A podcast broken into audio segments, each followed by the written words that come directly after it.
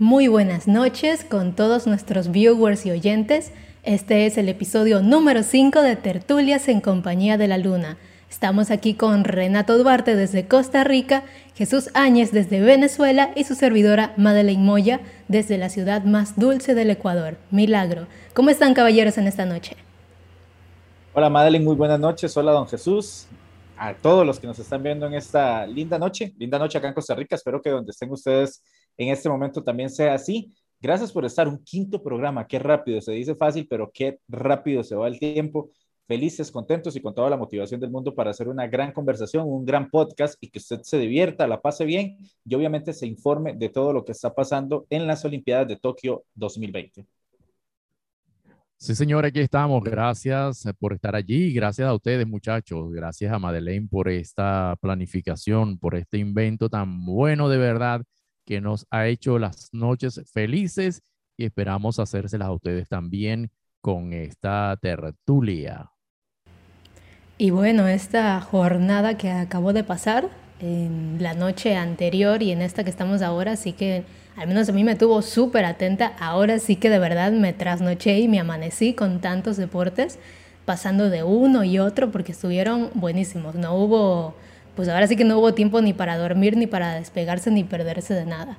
En esta noche les vamos a comentar sobre cómo estuvo la competencia de surf, que Renato nos va a dar más detalles al respecto con el desempeño de Costa Rica que está saliendo en adelante.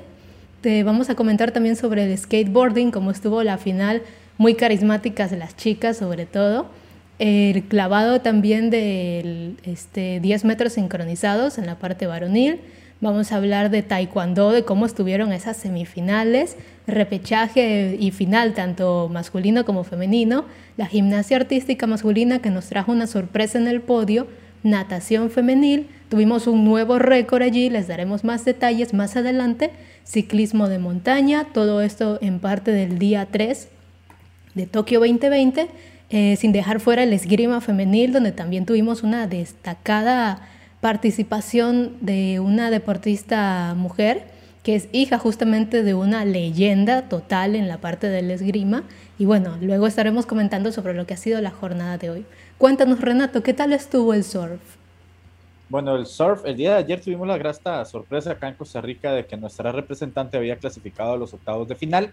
Esa, o esa participación era el día de hoy a las 7 de la noche, hora de Costa Rica. Eh, creo que 9 de la noche, hora de, Ecuador, si mal no recuerdo, si no estoy equivocado. Pero eh, bueno, estuvimos viendo la participación de nuestra representante eh, Brisa Genesi.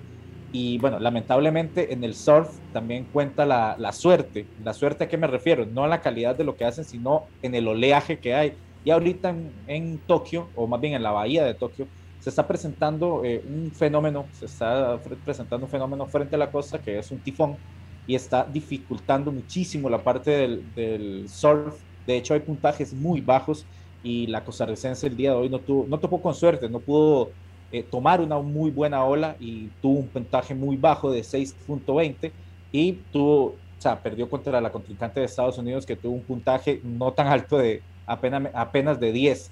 Entonces ahí estamos viendo la dificultad que hubo porque estamos hablando de que siempre se toman las dos mejores olas y tienen puntajes de 10. Entonces, la sumatoria de esas dos son lo que hacen clasificar a la gente.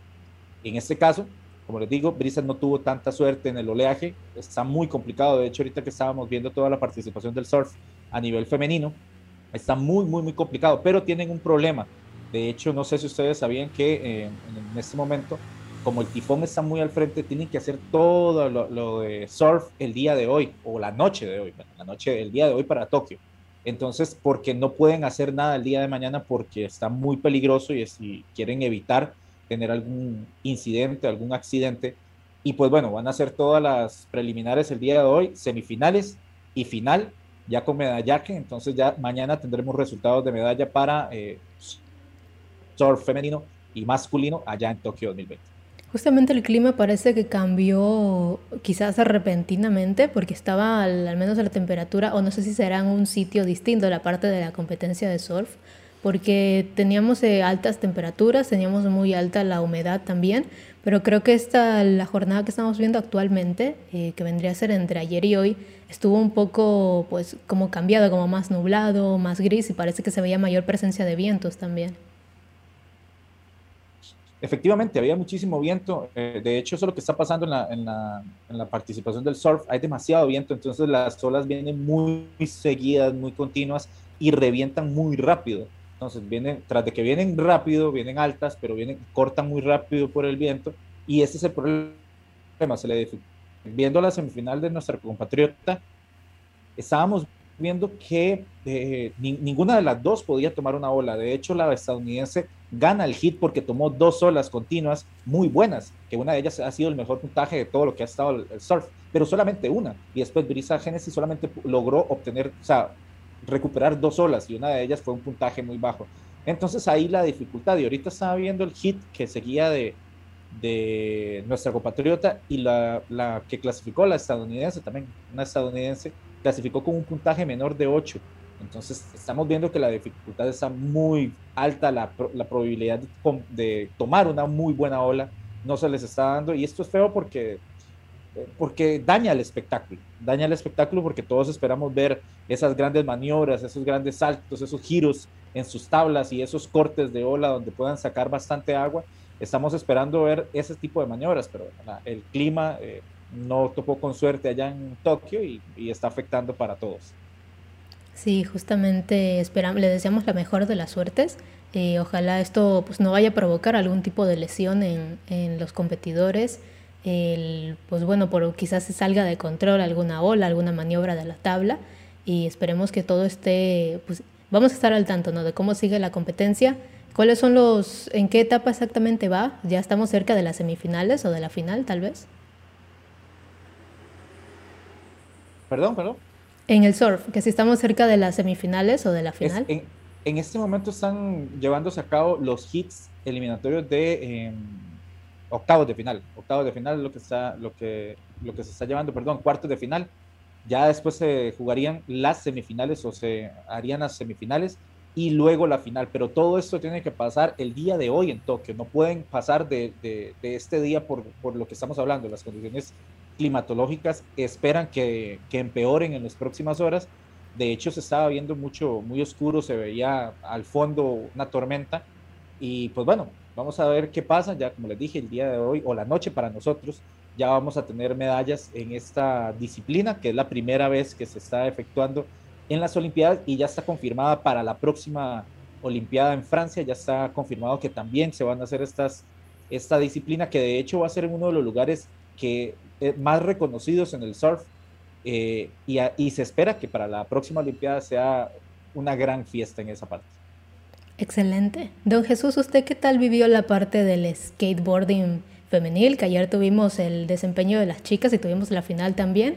Yo le comento que a mí me llamó mucho la atención y me dejó este, pues muy, muy satisfecha de ver la competencia, sobre todo por el carisma de las chicas, que en comparación a, los varones que tuvieron su debut el día anterior, pues las chicas eran mucho más jóvenes, tenían edades entre 13 y 16 años, su mayoría. Creo que, digamos, la más veterana de todas era la competidora de Estados Unidos, que tenía mucha más experiencia. Y bueno, las demás competidoras por ser menores de edad tenían que portar casco eh, obligatoriamente. Y bueno, sobre todo quien se llevó, digamos, el carisma de todo el público presente fue la filipina. Le estaba yendo muy bien al inicio, pero me parece que en una caída tuvo algún percance allí con el pie, creo que cayó mal, entonces eh, no podía pisar bien, entonces ya no le permitió tener un mejor desempeño. Tuvimos allí ciertas caídas, ciertos raspones por parte de las chicas, pero ellas seguían, seguían y disfrutaban mucho. Si les salía o no les salía un truco, ellas encantadas, contentas, disfrutando de todo lo que hacían. Y quien se robó la atención de todo el continente de América Latina fue Raiza Leal, eh, representando a Brasil, una chica de 13 años, muy talentosa con la patineta, sin lugar a dudas. Nos tuvo un poco eh, casi que sufriendo, todos creyendo que íbamos a perder, que ella iba a perder la medalla, por una caída que tuvo en el último truco. Eh, casi se apagaban nuestras ilusiones de verla tan cerca que estuvo de la medalla y parecía que no lo iba a conseguir. Pero, oh sorpresa, eh, la última competidora japonesa también tuvo una caída en el último truco, entonces eso cambió totalmente la tabla de posiciones y le dio finalmente la medalla de plata a Raiza Leal por su excelente desempeño, siendo la primera medalla de plata para Brasil en skateboarding, que también es un deporte debutante. ¿Cómo lo vivió usted, Jesús? Bueno, sí, como tú lo has dicho, Madeleine, una adolescente de 13 años, ganadora del oro en skateboard, en la modalidad de street, así es como la llaman. Y esto ha hecho historia en los Olímpicos de Tokio 2020. Momiji Nishiya se quedó con la medalla dorada e integró el podio más joven de los Juegos junto a la brasileña Raiza Leal de 13 años y su compañera Funa Nakayama de 16. El skate no solo hizo historia, hay que celebrar la primera competencia olímpica femenina celebrada el día de ayer domingo. Ah, lo que pasa es que esto es un enredo. Ayer cuando nosotros estamos transmitiendo, todo esto prácticamente estaba aconteciendo. Y porque ya, ya era el día 26, nosotros estábamos en el día 25. Bueno, y dejó el podio más joven hasta la fecha en unos juegos. Estas tres adolescentes fueron las mejores de un total de ocho finalistas clasificadas para la final de skate femenino en categoría street. Así es como la llama, street, o sea, calle. Sí, justamente. Precisamente a eso le decían, que eran de la calle y fíjate que de la calle a las Olimpiadas. Yo estaba escuchando, eh, vuelvo al, tema que había hablado, creo que el sábado anterior.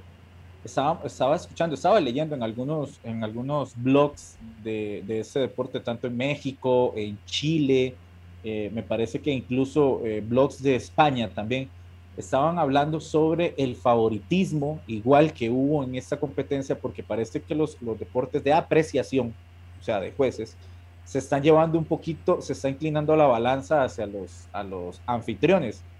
A mi parecer, como yo lo hablé el sábado, yo no estoy diciendo que sean de mala calidad para nada. Para mí el japonés que quedó campeón olímpico me parece un muchacho increíble en lo que hace en esta disciplina. Ayer viendo a las dos japonesas, estamos hablando que son 13 años y ya son campeonas olímpicas, eso deja... Pero sí estaban hablando los expertos, los conocedores, los que de verdad saben que sí les parece que hay un cierto favoritismo eh, que fue muy obvio, e, así fueron las palabras que, que, utilizaron, que fue muy obvio el podio que, que, hubo ahí en Japón el día de ayer, que fue la japonesa de primer lugar y la, y la otra japonesa de segundo lugar.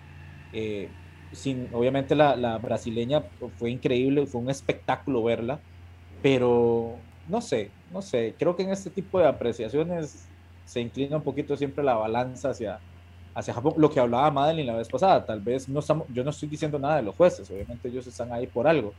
Pero no solamente los jueces, Renato, también este, el público que estaba en redes hizo, hizo este comentario de que parece que hay un cierto favoritismo, pero bueno, lo estaremos comentando en la próxima parte. Vamos a ir a nuestro primer corte. No se vayan, esto es Tertulias en compañía de la Luna.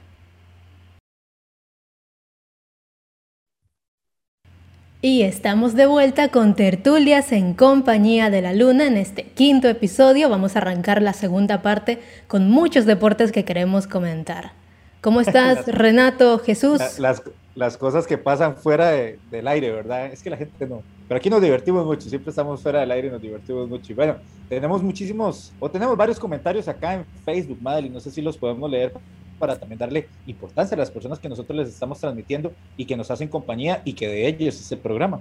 Por supuesto, tenemos aquí a nuestra fiel seguidora Madeleine Flores, mi tocaya. Dice, estoy aquí presente. Son de mucho interés sus temas a tratar. Tenemos también a Catalina Salazar. Saludos y buenas noches. Tenemos a Diana, Diana Carolina eh, Jaramillo desde Colombia. También nos dice hola. Tenemos a Miriam Zúñiga Navarrete, que está al, día con las tertulias en compañía de la Luna y con todas las novedades de la parte de las Olimpiadas. Bueno, les comento, yo de la parte de Taekwondo fue lo que me tuvo pues a la expectativa, lo que finalmente hizo que me amaneciera, porque estaban buenísimos los combates. Eh, tuvimos la oportunidad allí de escuchar a nuestro estimado eh, José Luis Cuevas, el pintor, que lo tuvimos como padrino del programa y él está narrando los Juegos Olímpicos de Tokio 2020 para toda América Latina. Lo estoy escuchando más en la parte de Taekwondo. Entonces, anoche tuvimos los octavos de final, semifinales, eh, peleas de repechaje que estaban por pasar a la pelea para la medalla de bronce y las finales.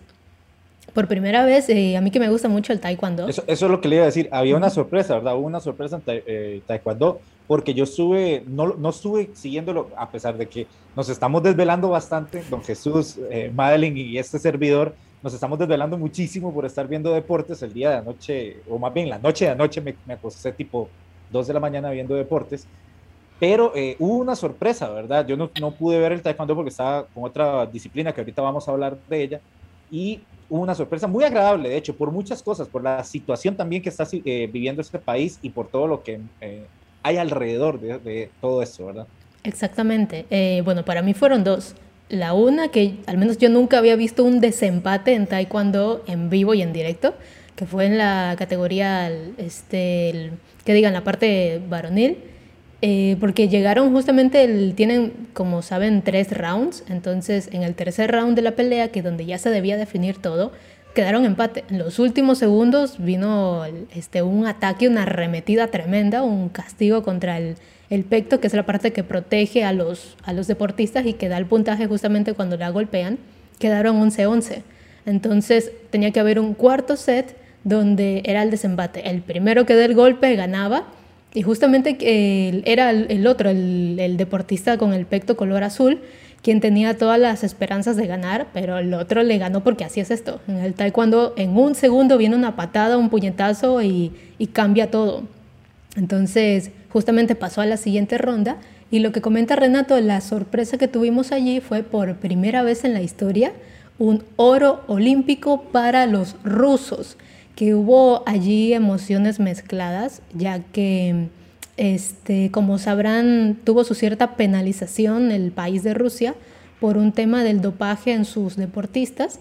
Entonces ellos no pueden, portar, en estos Juegos Olímpicos llegaron sin portar su propia bandera y si ganan el oro no pueden escuchar el himno de su país, sino que se tiene que escuchar una pieza de música. Recuérdame Renato de qué artista era. Esta, esta canción de, que estamos escuchando, que más bien eh, me hace muchísima gracia, de hecho, el, hecho de que se escuche otra cosa, pero la canción que escuchamos es Concierto para piano número uno de Tchaikovsky. esa es la canción que está representando, o más bien que los atletas rusos están escuchando cada vez que suben al podio. Interesante, porque de ver esta situación, eh, del hecho de que Rusia no puede ser representado como tal, pero ahí están, ahí están todos sus deportistas, están siendo representados con la bandera del Comité Olímpico, pero con el nombre de, Comité Olímpico Ruso, es como se llama. Sí, eh, sinceramente yo lo vi al, deportista aquí que quedó campeón de Taekwondo, pues como les digo, una medalla de oro histórica para, Rus, para los rusos, no, no para Rusia, pero pues el chico se veía un poco triste, un poco confundido, definitivamente no estaba conmovido con, con la canción que fue presentada como himno del Comité Olímpico Ruso. Eh, pero bueno, es, es, es, un logro, es un mérito sin duda en la vida de un deportista, pero también este, creo que a él le hubiera encantado, le hubiera encantado que sea la bandera de su país y que sea el himno de su país. Don Jesús, ¿cómo ve todo usted este, bueno, este cambio que ha tenido Rusia, Rusia, que ha sido histórico en los Juegos Olímpicos y ahora pues tu representación está tal vez a medias? Bueno, esta, esta situación es, es tan difícil es tan difícil como a las competidoras de, de balonmano, que le colocaron una multa porque no quisieron ponerse bikini. Entonces uno ve cosas así eh, que me parece absurdo, una cuestión que, fíjate que hasta, hasta una cantante les ofreció pagar la multa a las muchachas. Entonces, así, como, como ocurren estas cosas, ocurre esto que está ocurriendo con, eh, con Rusia, que son, son rock. Las iniciales dan, las iniciales dicen rock, como si fueran rockeros. Y e, es, absurdo de verdad que, que unos competidores tengan que pasar por esto, que el deporte tenga que pasar por este tipo de cosas. Muchas veces el, la subjetividad de la que hablamos en los jueces y ese tipo de subjetividad también se utiliza en el tema del dopaje hay muchas cosas allí que privan por encima de cualquier cosa y, y entonces no se sabe a ciencia cierta si de verdad es para tanto que puedan penalizar a un país en el ámbito deportivo, en el ámbito olímpico, imagínense ustedes, de la manera como lo están haciendo con, con, con ensuciar. Exacto. Bueno, en, este caso que dice don Jesús, tiene, el no. dice que los rusos son, se pensarán que los rusos son una cuerda de drogadictos. Exacto. Cosas así por el estilo, ¿no? Exacto, pero, pero en este caso que dice de las muchachas de, que no las dejaban competir, esto es reglamento. Es raro, a mí, eso es otra cosa que me, me parece muy rara, porque se supone que estas Olimpiadas son las Olimpiadas de la inclusión y que las igualdades y que cero racismo y todo esto, que me parece muy bien, pero ponernos, como decimos acá en, Costa Rica, ponernos exquisitos por un por un tipo de esto, de que en el reglamento dice que las mujeres tienen que competir con un bikini, porque así es como está escrito, eh, y que ellas dijeron que no, que ellas querían competir con una licra deportiva normal, común y corriente, les ponen una multa y la cantante que va a pagar la multa es Pink. Pink, no sé si conocen quién es Pink. Por supuesto. Es cantante de pop muy famosa de los años, no sé, finales de, de los 90, principios de los 2000, fue su época más de más auge pero la, la, cantante Pink se comprometió a, pagar la multa porque decía que esto le parece una cosa increíble que pase, que esté pasando esto en estas Olimpiadas que se está llamando de inclusión. Y a mí también me parece demasiado ridículo este tipo de cosas. Eh, lo veo sin sentido una multa por no utilizar un bikini. Es, es tonto, la verdad, porque si no, entonces, ¿por qué no multan a los hombres? Yo no veo a los hombres con problema. Sí. Bueno, Lo que ella alega es como que eso del, del bikini es como explotar la sexualidad femenina. Entonces ella dice que como vas a estar explotando la sexualidad femenina en el deporte y por eso vas a penar a una muchacha. Incluso han salido ahora con el invento de que en la gimnasia parece que la, la, el uniforme que utilizan va a ser como que más discreto, que se muestre menos la silueta de las muchachas. Yo estaba hablando con un compañero y yo le digo, bueno, si vamos a venir a ver, entonces en natación se van a usar los trajes de baño al estilo de los años 20, 1920, que llegaban hasta las rodillas. al, estilo, al, estilo, de Doña Florinda y, y, la bruja del 71 en el Chavo. Es que eso es lo que yo, algo así. Yo siento que en este tipo de cosas, yo siento que en este tipo de cosas que está pasando con estas muchachas, no tiene por qué, o sea, igual es en la gimnasia, no tiene por qué haber, si, si usted se siente cómodo saliendo en un buzo, en un buzo grande y, lo, y puede hacer su deporte y, lo, y está bien, yo no le veo el problema, o sea, sinceramente. A, a, que si usted quiere salir con su leotardo o con su bikini o con su ropa más ajustada porque así se siente más cómodo o cómoda, entonces yo no le veo ningún problema. Creo que el Comité Olímpico tiene que ponerse, el Comité Olímpico Internacional tiene que ponerse a analizar esto porque para el 2024 yo no creo que esto lo dejen pasar de nuevo y va a haber muchísimos reclamos. Recuerden que las generaciones vienen subiendo y la generación que viene atrás de nosotros eh, es una generación que viene con todo y viene quitando todo este tipo de machismo, de, inclusión, eh, de racismo, viene quitando todo esto. Y, y yo creo que para el 2024 esto tiene que cambiar. Recordemos también que, bueno, aquí la decisión, como dice Renato, tiene que ser del Comité Olímpico Internacional eh, y a lo que se tienen que acoger también las federaciones de cada país, pero en este caso no se trata tanto de con qué se siente más cómodo un deportista, porque ya estamos hablando a nivel de uniforme. Entonces, un uniforme lo deben usar todos, no es que en tal país me visto de tal manera y en el otro de otra manera para un deporte, porque allí también inicia la, la, discusión de que podría haber cierta ventaja, sobre todo cuando es en el agua, que si es un traje entero, que si es este, recordemos que en natación los hombres utilizaban hasta, creo que hasta antes del, de Sydney 2000, eh, un traje entero para nadar, pero se comprobó de que el, el diseño que tiene el traje les daba mayor velocidad en el agua entonces ahora solamente utilizan la pieza, digamos, del traje de baño, la pieza inferior. Y, pero eso en el caso del agua. Ahora en el caso acá del, del boli de playa, pues no, no creo que haya, no creo que haya tanta, ah, en balonmano. Bueno. Eran balonmano, en playa. Ok, pero justamente no es un deporte donde están dentro del agua, así que no debería haber, creo, tanta resistencia contra el viento como es en el caso del ciclismo, de la marcha. No hay tampoco resistencia contra el agua, así que pues adoptar el, el uniforme es, como lo dice la palabra, estándar para todos los deportistas. Entonces, desde el momento que se decide, este es el uniforme que se va a implementar, sea el bikini o sea un traje enterizo o un buzo, lo tienen que usar todos. Es algo que se tiene que convertir en un estándar y si quizás se busca la posiblemente o subjetivamente la sexualización femenina a través de un traje más corto, el, que siempre bueno, debe tener su justificación de que es para, digamos, un mejor desempeño de los deportistas, una mejor movilidad, una mejor motricidad, eh, lo que se establezca como estándar y como pues casi que una ley, entonces ahí es donde comienzan a surgir las opiniones, lo que parece, no parece, porque es algo a lo que todos estarían obligados a utilizar, en este caso las mujeres. Así que, bueno, si tiene sus, digamos, quizás por una cuestión médica o, bueno, ya casos exclusivos que tengan los deportistas, tal vez pueda haber alguna modificación en, el uniforme, tal vez no. Pero esperemos todas estas, estas opiniones que salen a flote, sobre todo de parte de los deportistas, que son quienes van a usar el traje a fin de cuentas. Como sabemos, lo que importa es eh, quién lo va a usar, quién se va a desempeñar en su deporte con esta vestimenta, pues es el quienes tienen la opinión de más peso. Nosotros simplemente lo, lo comentamos como espectadores, lo que nos parece, no nos parece, y esperemos que todo sea en mejoría de condiciones para ellos, para los deportistas, que son quienes van a, a salir este pues a representar eh, a su país y a representarse también a sí mismos en sus respectivos deportes. Em, hablando también en esta parte este, de las Olimpiadas, tuvimos también la noche de ayer los clavados en 10 metros sincronizados en la final de hombres.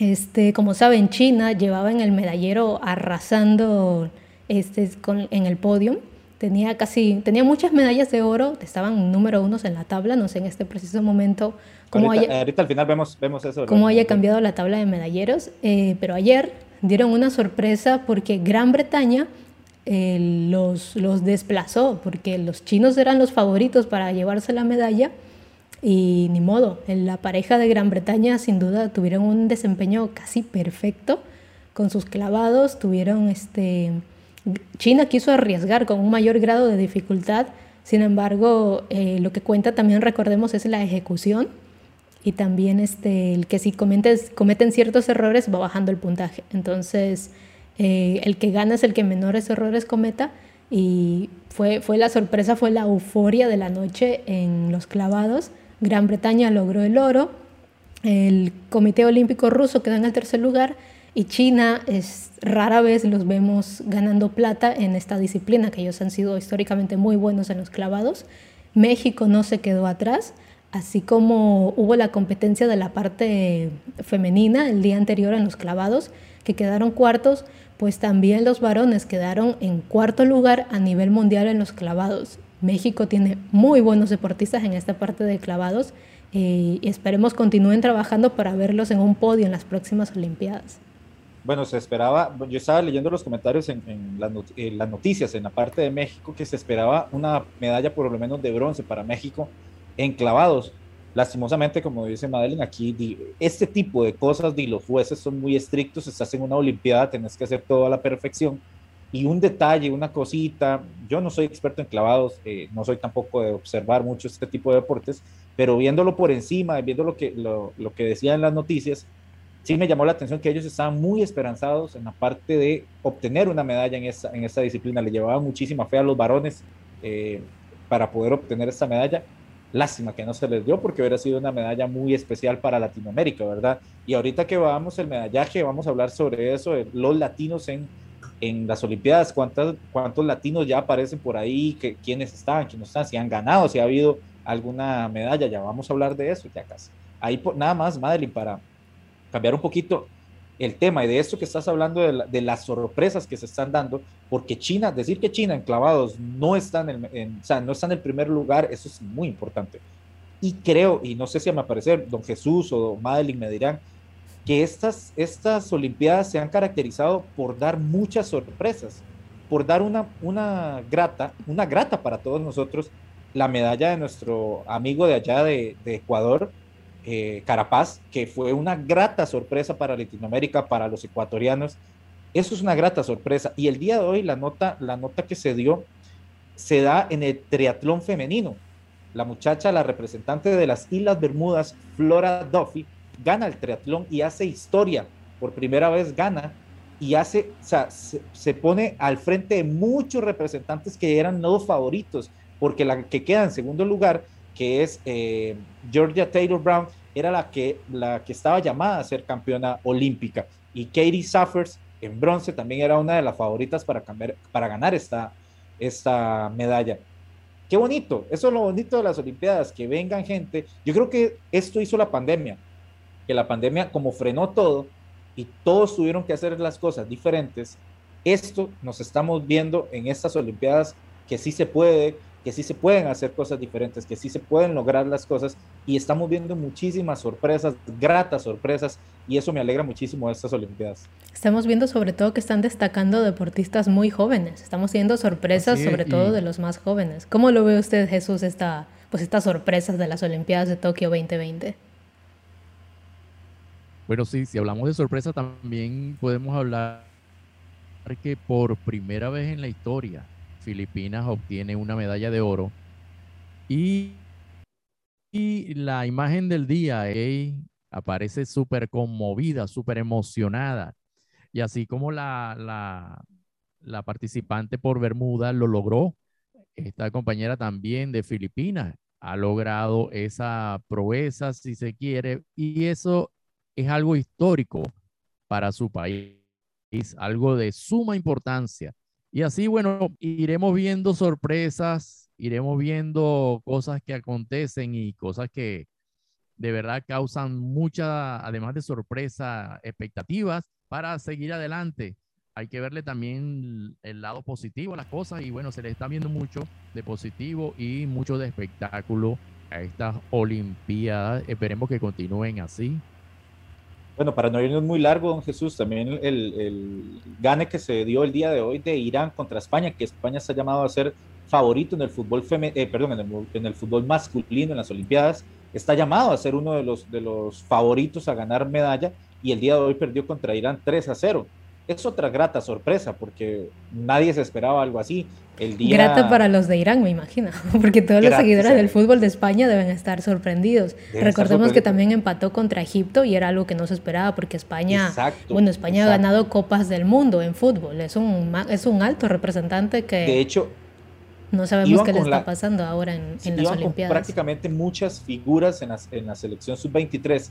Iban con muchas figuras, iban muy confiados en que se iban a traer eh, alguna presea en, en, Tokio, pero bueno, ya estas dos, esta, una derrota y un empate te deja completamente comprometido y, y, las expectativas por medalla quedan por el suelo, ¿verdad? Lo mismo está pasando con Francia y bueno, México, que era uno de los favoritos también, que perdió contra Japón, también pierde un poquito ese, ese auge que venía, ¿verdad? Esperemos que la parte psicológica no, no decaiga tanto en estas elecciones y puedan dar la cara por el bien de ellos pero sí me parece muy agradable ver este tipo de cosas eh, que la gente nos espera. Esperemos que para nosotros los costarricenses pase algo bonito con, con los representantes que nos quedan, porque todavía le tenemos un, fe a un par de atletas por ahí y esperemos que se dé. Ya eso, creo que eso es un motivante. Cuando empiezan a ver este tipo de cosas, es un motivante para los demás deportistas que van a las Olimpiadas y dicen, bueno, pues, si ellos pudieron, yo me preparé, yo soy consciente de que lo hice de corazón, yo voy a poder y ahí es donde empiezan a salir los nuevos grandes atletas. Exacto. Otra de las sorpresas que tuvimos eh, la jornada anterior fue este, dentro de la gimnasia artística masculina, que como sabemos en gimnasia Estados Unidos es una potencia para ganar medallas. Lo son en gimnasia, lo son en natación y lo son en muchos otros deportes también. Sin embargo, en la final de gimnasia eh, para hombres tuvimos a Rusia que se llevó la medalla de oro Japón la medalla de plata y China, que eran los favoritos para obtener el primer lugar, pues quedaron con medalla de bronce también anoche. Así que esto era la competencia por equipos, entonces aquí también pudimos escuchar la, pieza musical tan característica con la que ahora tienen el Comité Olímpico Ruso, con la que suena cuando ganan la medalla de oro. También eh, tuve la oportunidad de ver ayer el ciclismo de montaña, que bueno, es, sin duda una pista muy, muy complicada. Vi, digamos, ya los últimos kilómetros para llegar a la meta. Y bueno, ahí tenemos este, eh, digamos, terreno bastante, bastante movedizo, bastante inestable, piedras y muchas otras cosas que lamentablemente varios deportistas quedaron fuera de la competencia ya estando cerca de la meta porque eh, tuvieron por allí unos una llanta ponchada, tuvieron unas caídas muy feas también. Em, muchos se tuvieron que retirar de la competencia por ello, entre, pues, entre lágrimas, entre lamentos, de bueno, tan, tanto esfuerzo, tanta, toda una vida dedicado a ello y, que le venga, digamos, la montaña lo venga a traicionar en estos últimos metros para estar cerca de la meta, pero bueno, comentaban también allí que durante la transmisión del programa que no, este, no es algo así como que se pueda preparar la pista, de hecho mientras, no sé si es la misma en la que corren hombres como mujeres, pero recordemos que como es un terreno natural, llamémoslo así, es, tierra en muchas partes, genera un desgaste. Entonces, si viene la lluvia también ya te presenta otro terreno, no puede ser el mismo en la mañana que el que fue en la tarde, todo dependiendo de las condiciones climáticas. Entonces, pues son muchos factores a jugar para que al momento que inicia la carrera es una pista única que no se va a volver a repetir y que tienen que estar ellos al tanto de todas las vueltas, subidas y bajadas que tienen unos quiebres también muy, muy cerrados, muy precisos. Eh, allí la sorpresa que nos dio fue que España se llevó el bronce, es algo que no esperábamos, este, como vemos España no solamente está dando, no solamente digamos está este, quizás no dando los resultados esperados en fútbol, pero por primera vez en su historia se llevó un bronce en la parte de ciclismo de montaña. Ese, esto que dice Madeline es muy cierto, es, un, poquito, un poquito fuerte ver ese tipo de circunstancias donde la, pista juega una mala pasada, tal vez te hace un, no sé, echa a perder toda tu preparación, porque puede pasar, esto es suerte, es lo que hablábamos anteriormente del surf, que, de lo que está pasando, que lastimosamente el clima nos está ayudando para, para que haya un espectáculo y que, y que sea más reñido y que de verdad uno diga, bueno, perdió por esto o, pasó por esto, hizo un gran papel. Eso es lo que está pasando en este tipo de competencias, como, como la parte del, del, del, ciclismo de montaña, perdón.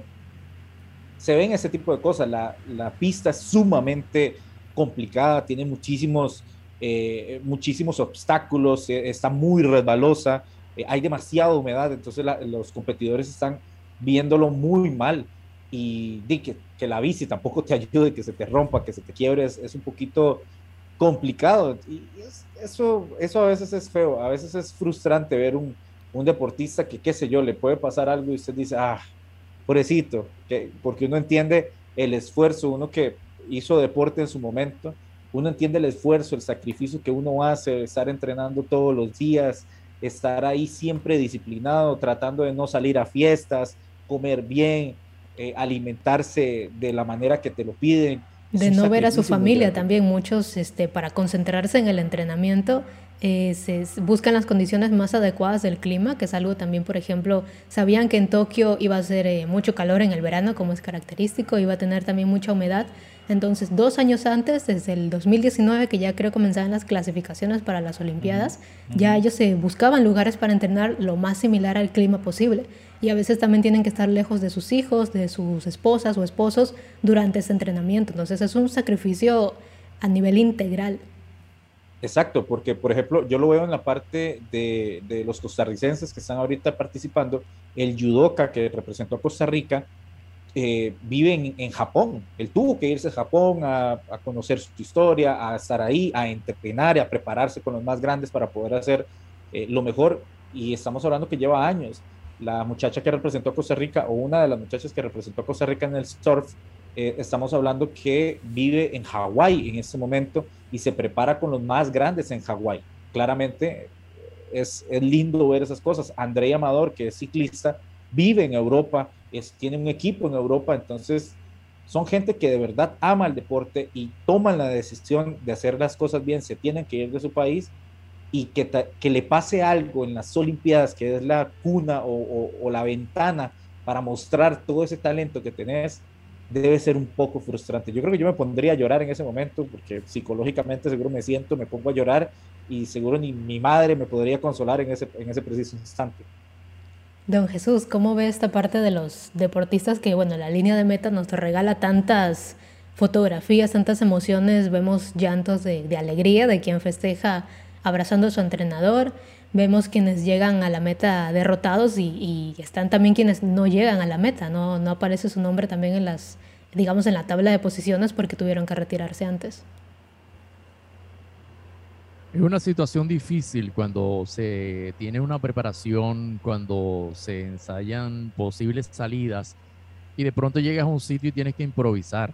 Esto ocurre en todos los ámbitos. Imagínate un artista que ha ensayado con cierto equipo, equipo de sonido, con ciertos instrumentos, con ciertos músicos, y le toca ir a otro sitio a improvisar con distintos músicos, con distintos equipos. ¿Ok? Es una cuestión muy difícil. Allí la crítica va a decir que es mal artista. ¿Ok? Como en este caso, pueden decir que el atleta es mal atleta, pero no. Tuvo una preparación y de pronto le cambian la seña por así decirlo, ¿no? Una expresión utilizada. Eso está como el muchacho eh, eh, que se, se, ve mucho en, eh, cuando estás estudiando, que en matemáticas tú te preparas de una forma y de pronto viene el profesor en el examen y te sale con otra fórmula que ni siquiera tuviste tú la idea de haberla visto en el salón de clase. Así más o menos ocurre con este tipo de cosas y es lamentable de verdad porque no es la calidad baja del atleta, es un atleta con alta calidad, pero se presentan circunstancias, que eso es lo que son circunstancias, ¿ok? Imprevistos. Y improvisar entonces es lo que, lo que desconcentra y, lo que da el traste con todo o con toda la preparación que ha tenido el atleta, el participante es una situación bastante lamentable. Exacto. Bueno, tenemos este, ciertas eh, tristezas en esta parte del deporte que, nos regala emociones. Pues, nos pusimos sentimentales. Sí, que se entrelazan, que se mezclan, pero es cierto, no solamente son, son alegrías, no solamente es entretenimiento, sino a veces entramos en empatía también con los deportistas, tanto cuando ganan, cuando pierden, todo este, bueno, en el taekwondo también se ve el, digamos, el, el grito de, batalla, el grito de guerra, el grito de euforia cuando ganan.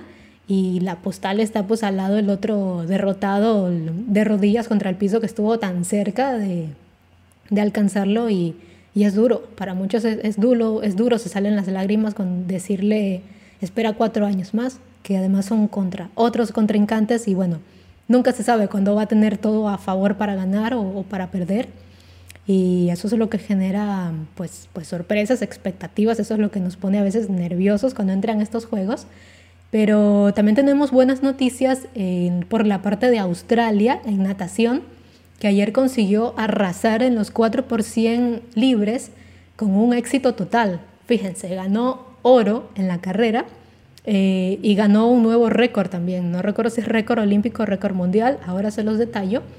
Pero recordemos que las favoritas en este, como les decía, en natación es Estados Unidos y también el equipo de Canadá era quien estaba ya prácticamente, había hecho muy buenos tiempos en la parte de la clasificación, en las preliminares, pero Australia sí que vino con, con todo y consiguió oro, récord olímpico y récord del mundo. Habían conseguido uno de estos récords incluso en la parte de semifinales. Con un tiempo de 3.29.69, el equipo de relevos femenino de Australia consiguió todos los éxitos que se puedan imaginar en esta final de 4 por 100 libres en el Centro Acuático de Tokio, durante el segundo día de los Juegos Olímpicos, que fue el 25 de julio del 2021. En conjunto, el conjunto australiano formado por Bronte Campbell, Kate Campbell, Emma McKeon y Meg Harris poseían también un récord anterior que habían logrado en abril del 2018. Entonces, sin duda, nuestras felicitaciones para Australia, que estaban también muy contentas festejando este triunfo. Pues el día de hoy, la noche de hoy, hemos tenido representación de Argentina en hockey, en boli de sala, que tuvieron un partido muy reñido contra las chicas de, de Rusia, del Comité Olímpico Ruso. Eh, lamentablemente no pudieron contra sus bloqueos y entonces no pudieron ganar a las argentinas, pero están teniendo muy buena representación eh, Argentina en esta noche, en varios deportes también. Lo bueno, lo bonito de la natación es que te da mucha emoción, hasta en verso me salió. Es, eso es lo bonito, la natación, aunque usted no sea experto en natación, a usted le gusta ver las competencias por esa adrenalina que le ponen, por ese entusiasmo que ponen los muchachos que están ahí compartiendo y que están compitiendo.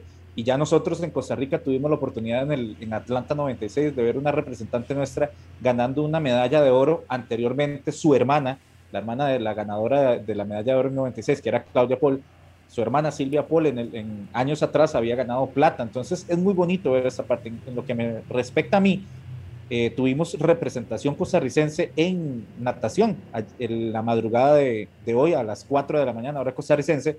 Nuestra compatriota Beatriz Padrón compitió y quedó segunda en su hit. De hecho, rompió su marca personal e hizo récord centroamericano, que hizo un tiempo, compitió en los 200 metros libre, hizo un tiempo de 2 eh, de 2 minutos con 4 segundos y 56 décimas. Rompe su récord personal y rompe también récord centroamericano, pero lastimosamente no le alcanzó para, para poder clasificar se queda muy largo del récord olímpico que es de, si mal no recuerdo, de 1.53. Entonces, eso lo, es bonito porque se nota donde ella se, alegra por llegar de segundo, ganas, o sea, quedas de segundo de tu hit, pero no te alcanza el tiempo para poder pasar a la siguiente, a la siguiente ronda. Entonces es un poco, es un poco duro, ¿verdad? Una de, una de cal y otra de arena, como decimos por acá. Pero, pero lo bonito, lo bonito. Y una de las cosas que, que por ahí acabamos de ver o que yo acabo de ver, porque aquí, como hablamos ayer, es una, un ataque de información constante. Hace, hace unos pocos minutos, el nadador, vamos a ver si lo digo bien, Evgeny Rilov, que es de Rusia, acaba de ganar los 100 metros espaldas masculinos y destronó a todos los favoritos de esa categoría. Y entonces eh, Rusia ya va otra vez adelante en el medallero, que ahorita lo vamos a estar viendo. Efectivamente. escuchando a este... entonces. sí, parece que lo vamos a escuchar mucho en estas Olimpiadas. Justo ahora tengo el medallero en pantalla. Entonces, pues como decíamos, China ya fue desplazado. Eh, tenemos en primer lugar a Estados Unidos con un total de 19 medallas, 8 en oro, 3 en plata y 8 en bronce. Japón, el país anfitrión, tiene 13 medallas, 8 en oro, 2 en plata, 3 en bronce la República Popular de China con 19 medallas, que bueno, tampoco está, de hecho es el mismo número que tiene Estados Unidos, solamente que son menos medallas de oro, tiene una medalla menos de oro en comparación a Estados Unidos, eh, una medalla menos de bronce en comparación al mismo país y un total de cinco medallas de plata.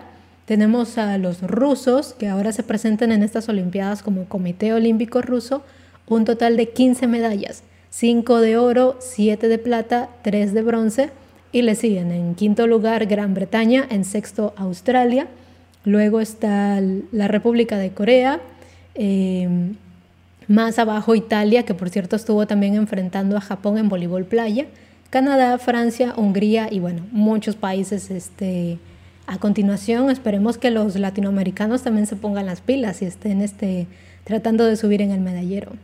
¿Qué nos comenta Jesús ya para ir cerrando el programa? Bueno, estoy viendo un poco emocionado. Espero que no se me vaya a la una compatriota que venció la Rosa Davidova en judo.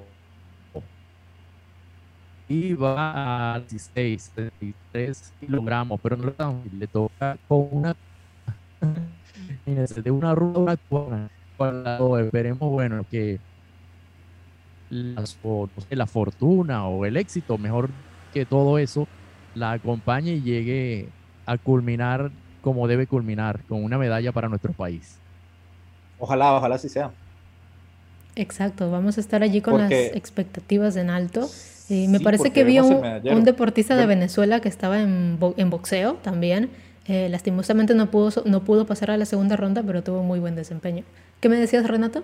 No, que uno ve el medallero y es un poquito difícil, un poquito feo ver que nuestro, el primer, la primera medalla que aparece la de Ecuador, gracias a Dios por, por, Richard Carapaz, que está por ahí, bien por él, felicitaciones, pero empezamos a seguir viendo hacia abajo y no vemos, no vemos, eh, más Brasil se asoma por ahí, pero digamos, los que teníamos feo, de, por ejemplo, Colombia tiene otra medalla por ahí de plata, México solamente con una medalla de bronce. Esperemos que todos estos representantes latinos empiecen a conseguir esas medallas y empecemos a subir eh, escalones. Lo feo es, por ejemplo, la situación con Cuba. Cuba siempre se ha caracterizado por tener bastantes medallas y por el momento no lo vemos. Esperemos que en el atletismo, que es donde ellos eh, tienen su fuerte, por su contextura, por su forma de entrenar, por ese poder que siempre han tenido, esperemos que apenas empiece el atletismo empecemos a ver también más representantes latinoamericanos que aparezcan por ahí. Es, esa sería lo,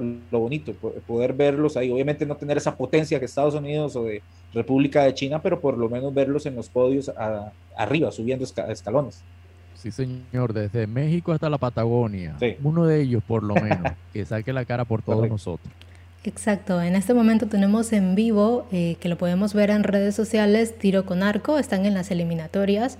Eh, tenemos boxeo, también van a pasar a octavos de final y final vamos a tener esta noche. Taekwondo está en octavos, cuartos y semifinal, categoría 80 kilogramos. Eh, tenemos más partidos de voleibol de sala, también Rusia, Argentina, China, Estados Unidos, voleibol playa tanto varonil como femenil y así muchos otros deportes de los que vamos a estar al pendiente. Hemos llegado al final de nuestro programa. Recuerden que la noche aún es joven Aquí vamos a seguir comentando, tuiteando, hablando de muchas otras cosas sobre lo que nos encanta, que es el deporte. Que pasen una excelente noche. Cuídense mucho. Nos vemos mañana. Buenas noches. Que descansen y cuidado con el horario japonés. Estamos de este lado. Hay mucha gente trasnochándose y el reloj se le está convirtiendo en un reloj japonés. Que la pasen bien. Chao. chao, chao.